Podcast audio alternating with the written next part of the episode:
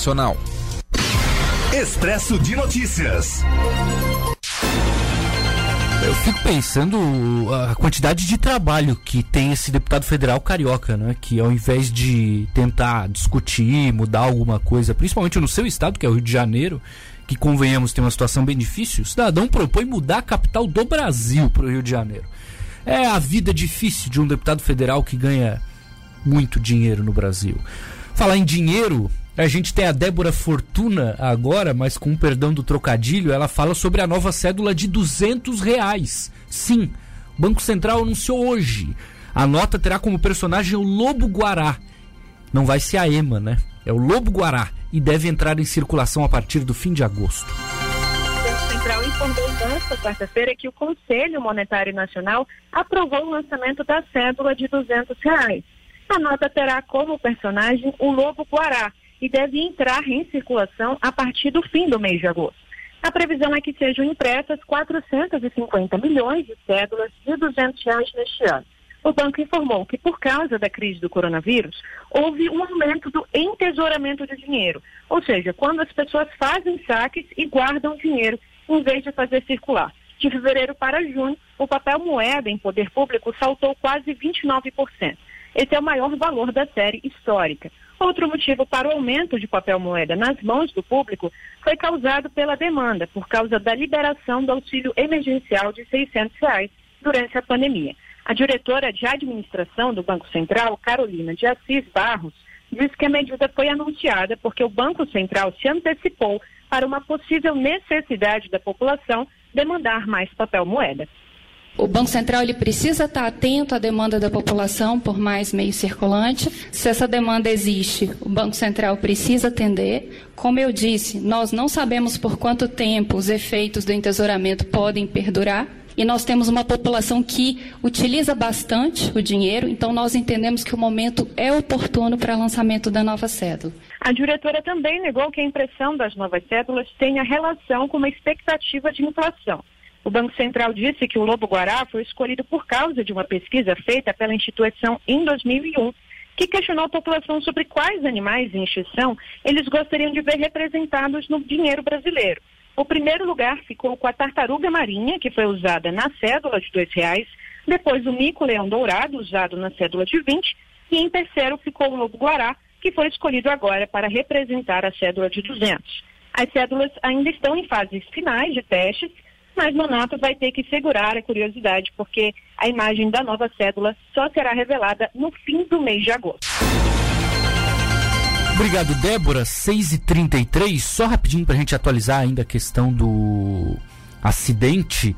O Alexandre Romero disse que passou pelo local e era apenas um gargalo meia pista, o trânsito, alguns cavaletes, então não tem registro de acidente, mas tem algum problema ali relacionado a trânsito. O Fernando Laureano também estava é, ouvindo o nosso programa e disse aqui: passei pelo posto da PRF, pelo que notei, o trânsito está em meia pista, alguns policiais na pista estão parando veículos. Olha só.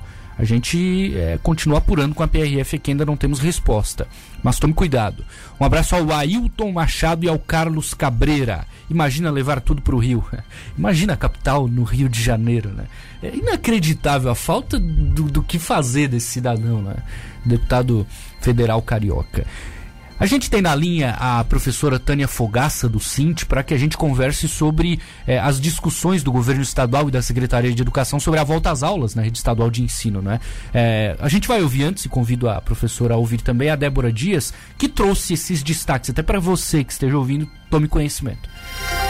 Máscara é um dos artigos que devem passar a fazer parte do dia a dia dos estudantes, professores e profissionais da rede estadual de educação. Os professores deverão utilizar modelos descartáveis e trocá-las ao fim de cada aula, enquanto alunos, trabalhadores e demais visitantes podem usar máscaras de tecido ou descartáveis e substituí-las a cada duas horas durante o tempo que ficarem na escola. A temperatura será medida na entrada da escola, barrando quem tiver temperatura de 37,8 graus Celsius ou acima disso. Na saída, os alunos terão um escalonamento, assim como horários de intervalo e afins como forma de prevenir aglomerações. Alunos que apresentem qualquer sintoma de gripe ficarão isolados e os trabalhadores e alunos que estejam com sintomas serão monitorados. As atividades não presenciais serão validadas para cumprir a carga horária mínima e os que não puderem retornar presencialmente seguirão ensino à distância. A escola deverá discutir individualmente com os alunos o acesso às aulas não presenciais e avaliar o desenvolvimento de cada estudante em relação aos objetivos de aprendizagem e habilidades propostas. Será prestado apoio psicossocial a estudantes, familiares e profissionais da educação e serão realizados simulados para capacitar a comunidade escolar para entender e respeitar as novas normativas das aulas presenciais antes do retorno. Ainda não foi detalhado como isso será feito. Haverá adequação da frota para o número de alunos, considerando a limitação e o distanciamento social. Motorista, monitor e outros profissionais terão que usar máscaras do tipo escudo ou face shield. A oferta de alimentos será substituída por porções individualizadas, ou serão colocados funcionários específicos para servir todos os pratos e entregar utensílios. Haverá horários alternados na utilização de refeitórios e as mesas e cadeiras serão reorganizadas para manter um metro e meio entre as pessoas. Alimentos externos serão desencorajados, mas caso necessário, estes serão higienizados e embalados conforme recomendações sanitárias. Obrigado, Débora. E eu agradeço a Tânia Fogaça, que é diretora do SINT, Sindicato dos Trabalhadores em Educação de Santa Catarina, aqui na região e ouviu a reportagem conosco. Tânia, boa noite. Pergunto: se tudo isso funcionar de uma maneira perfeita, esse protocolo for colocado em prática, né? na verdade, reformulo aqui. Já pela tua experiência, o Estado vai é, conseguir dar conta de cumprir um protocolo tão rígido assim, Tânia, na escola? Boa noite. Boa noite, Matheus e ouvintes da Rádio Cidade. Olha, eu estou até ouvindo e não é, não é deboche, não é, é, é eu não acredito hum. na, nisso que está aí. Não acredito no efetivo, na efetivação dessas ações. É bem diz o ditado, a gente costuma muito dizer na escola, papel aceita tudo, né? Tudo que tu bota, é muito bom elencar uma série de normas e parece que a realidade das escolas, no nosso caso, as públicas estaduais, comporta tudo que está no papel. Vou te dar um exemplo. Isso. Escola com 900 alunos, onde tem três serventes. Ô Tânia, vamos, pe vamos pegar um exemplo assim, é, um Henrique Fontes, vamos lá, eu acho que entra nesse então, teu exemplo, pra gente é, pensar é, na estrutura do Henrique Fontes e aí conseguir mais, dar mais detalhes. mais de mil alunos. Tá. Todas as salas ocupadas, fora as dependências de xerox, direção, secretaria, sala de educação física, uma série de outras dependências. Eu vou botar por alto umas 30 repartições, incluindo sala de aula, na escola. Um refeitório, que é um, um galpão, é aberto, né? Sim. E ali as mesas são compridas, não são, de, não são mesinhas, com bancos. Quase todas as escolas é assim, tá? E aí, três pessoas, quatro, que fazem a limpeza, vão varrer, vão tirar o pó dessas salas no início da aula, no horário intermediário e no final. Quem vai fazer higienização? Quem vai, vai fazer uma limpeza que tem que ser bem mais profunda do que essa? Isso quando tem três pessoas ou quatro. Que a maioria, e tem muitas que já estão afastadas por conta da idade, que estão esperando a idade e o tempo para se aposentar. Sim. Então, assim, ó, é, é só isso. Não, não vou entrar em mais detalhe nenhum do que está ali, Matheus. Uhum. Mas é... como que eles vão fazer isso nessas escolas estaduais? Só que, a, que assim... tem uma carência grande de material humano e estrutura. Mas não é positivo, Tânia, te pergunto, é, criar algum protocolo, porque não há prazo, eles não deram prazo para voltar. Não. Mas não é interessante que a secretaria já comece a discutir isso mesmo assim? Mas nesse momento eu não sei se vale a pena tudo isso. Certo. E a nossa ideia, a nossa discussão é que se termine o ano letivo da forma como nós começamos. Uhum. Para poder terminar o ano. Porque como é que nós vamos trabalhar? Olha a confusão que vai dar. Como é que esses diretores, como é que vão fazer o horário? Mais um exemplo que eu te dou. Quanto mais os professores estão sobrecarregados de turmas e aulas, para poder ter 40 aulas, muitos professores efetivos, para cumprir a carga horária de 40, muitos estão, quando tem uma, uma aula só por turma, com 40 turmas. Quando são duas, eles estão na faixa de 20 turmas. Sim. Aí tu imagina uma média de 300 alunos passam por esses professores. Como é que ele vai criar uma situação de que o professor vai ficar em casa trabalhando e, e vai dar aula presencial? A Débora. E até- aquele, como ele coloca de grupo de risco? Como? Sim. Se o professor trabalhou até no mês de agosto, com aquela turma vai passar para outro? Não existe, gente. Isso eu não sei.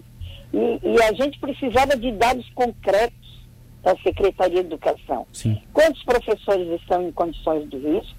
Quantos alunos, que nós temos alunos também com problemas, funcionários, e como que vão fazer isso? Que horário? Como é que vai ser esse horário de trabalho? Não vai chocar? Não pode se encontrar? Como é que vão servir a alimentação? Se hoje é, é servido na cozinha, no balcão da cozinha, porque quem prepara a- a- o alimento dos nossos alunos foram empresas, e no nosso caso aqui a Risotolândia. Lembra daquela história de foi de licitação, foi terceirizada a merenda? É. Nas escolas, É, a, ta- eles servem, Tânia, servem diretamente no balcão da cozinha. sim, a, a? Dé- a Débora trouxe aqui na- no detalhe que você ouviu essa questão de alimentação e ela disse que haverá, ela leu todo o balanço aqui, que é grande, horários alternados na utilização de refeitórios e as mesas e cadeiras serão reorganizadas para manter um metro e meio entre as pessoas. Porque Pela tua experiência, mesas. o São estudante. mesas com bancos. Pois é, o estu... e o estudante vai manter esse distanciamento pela tua experiência, e não? como é que eles vão separar? É. Se, a- se os bancos, eu vou te dizer, o sistema que nós temos hoje, Hum. o equipamento que veio para as nossas escolas, para merenda, são mesas compridas, inteiras, Sim. e os bancos são presos nela. Vai ter que comprar equipamento novo para todo mundo, então. né? Ah, não vão, né, Matheus? Não vão, óbvio que não vão. Não vão. Sim. Então, assim, ó, o que eu penso que eles teriam que se preocupar nesse momento é de melhorar a condição do trabalho da forma como está. Trabalho que é à distância, que é trabalho via online, via eh, internet, né? Porque não é, não é o ensino à distância, mas o trabalho remoto, tá? Melhorar para poder atender, então, de uma forma satisfatória todos os alunos. Porque tem aluno que não está sendo atendido, Tem, tem que chegado. não vai na escola buscar o material e que não acessa pelo telefone, pela internet. Tem chegado muita reclamação no Cint, Tânia, aqui na região mesmo, aqui Ai, Tubarão, região? Tem, o pessoal está tudo estressado. Eu não dou conta, isso é um relato que a gente já fez. Mas assim, quando É, você eu pensa, não dou Tânia, conta de atender telefone de gente desesperada, de professores cansados. quando você pensa home Muita office, burocracia, sim, muito relatório, sabe? Os prof... Em vez de deixar os professores trabalharem mais tranquilos, eles pedem muita coisa, muita burocracia para enviar muito relatório, muito relatório. E o que eles nos dizem, nós já fizemos reuniões ah, online com professores e eles dizem assim, ó, a gente quer trabalhar descansado, a gente tem que preparar a aula, tem que atender o aluno e tem que atender a burocracia do governo. E O- parece que essa burocracia não serve para nada, porque eu nunca vi pedir tanto dado e nunca apresenta nada de concreto. ou seja, aquele que pensa, ah, o professor agora ele está trabalhando em casa, ele está mais tranquilo, muito pelo contrário, então. Muito pelo contrário, Matheus, porque assim a, mai- a grande maioria não tinha equipamento, material para poder fazer esse tipo de trabalho. Sim. Ah, de porque ouvir professor. É, de ouvir comprar um professor. Tânia, computador eu- e tal. Nada, estou pagando a internet. Hum. Tive é. que pagar uma internet para poder atender meus alunos. E já, já professores me ligaram, no meu celular, eles já é, 10 da noite estão me ligando. Não tem hora. Não tem hora. Isso não é história, não, é a preocupação, porque tu tem que preparar a aula para 10, 20 turmas. Tu trabalha com ensino médio, muitas vezes é primeiro, segundo e terceiro ano e ainda trabalha com fundamental para poder atender todos aquela tua quantidade de aula. É, eu ouvi, Porque se eu sou contratado por Sim. 40, eu tenho que ter isso. Então, assim, ó, não é brincadeira, não é história, não tem professor malandro nessa hora, não existe essa história de que acham. E vocês que trabalham com a imprensa e que usam as mídias, vocês sabem como é que é difícil Sim, eu até. preparar tudo isso. Sim, até só mais uma rapidinho, Tânia, para aproveitar. Ontem o, o prefeito Ponticelli ele falou aqui na rádio, não, claro, é rede municipal, mas ele disse algo que me chamou a atenção. Ele disse: "Ah, eu orientei a secretária a pedir aos professores que sejam um pouco psicólogos nesse momento também, porque chega muito relato, imagina, o estudante ele tá em casa também, com família, coisa tal. Quer dizer, é uma outra carga para o professor, né? Além do conteúdo, ele ainda precisa atender algum tipo de de não sei, é, é o aluno Sim, que olha, conta criaram, algo no Estado professor. criaram o sistema, esse sistema remoto. Sim. Há muitos anos, há muito tempo, já foi criado o diário online. Todo o registro de aula, de frequência de aluno, é via sistema. Por isso que eu não, por isso que eu digo para quem que vai isso, onde é que fica, se tem alguém na secretaria que acessa esses dados. Então, há muito tempo é dessa forma que o professor registra a, su- a sua atividade. Aliás, ele faz dois registros. Eles fazem por escrito para garantia, porque a gente sabe que muitas vezes esses sistemas falham, né? Sim. e remete via sistema, tá? Através do seu computador, do seu telefone, remete para a secretaria, para o sistema da sede os dados. Há muito tempo eles trabalham dessa forma. E agora, o que que tá co- estão cobrando deles? Eles têm que mandar, olha bem como não se tem muito controle, eles têm que passar para a escola os alunos que não estão fazendo as atividades. Tem isso ainda. Então não existe um controle. É. E aí essa questão do psicólogo é muito complicado o professor ter que fazer, porque a grande maioria também tem filhos em casa, É. tá? Os seus E também aí? estão sem aula, né? É verdade. Bem estão sem aula e que ele tem que ajudar também. Sim, claro. É a mãe, é o pai, né? Então assim, ó, gente, é uma carga que todo mundo está sofrendo de uma forma ou de outra. É, é difícil. Se o professor tem outras pessoas, outros profissionais de outra forma, e a gente sabe, olha aí o povo da saúde, da segurança também, são as três áreas, né, Matheus? É. São, são as três áreas que prestam serviço à população, né? Que é a saúde, a segurança, a educação. É, E muita gente ignora não, não cumprindo as recomendações, né? Mas enfim, Tânia Pois é. Fogaça, diretora do Cinti, muito obrigado, Tânia, pela entrevista É. e se cuide, claro. Eu agradeço e, e firmando que a gente entende enquanto sindicato. Não tem como retornar, retornar às aulas presenciais esse ano. Perfeito. tá? O que teria que, que melhorar é o ensino remoto e terminar esse ano para ver se a gente começa o próximo de uma forma diferente. E obrigada. E vocês também se cuidem.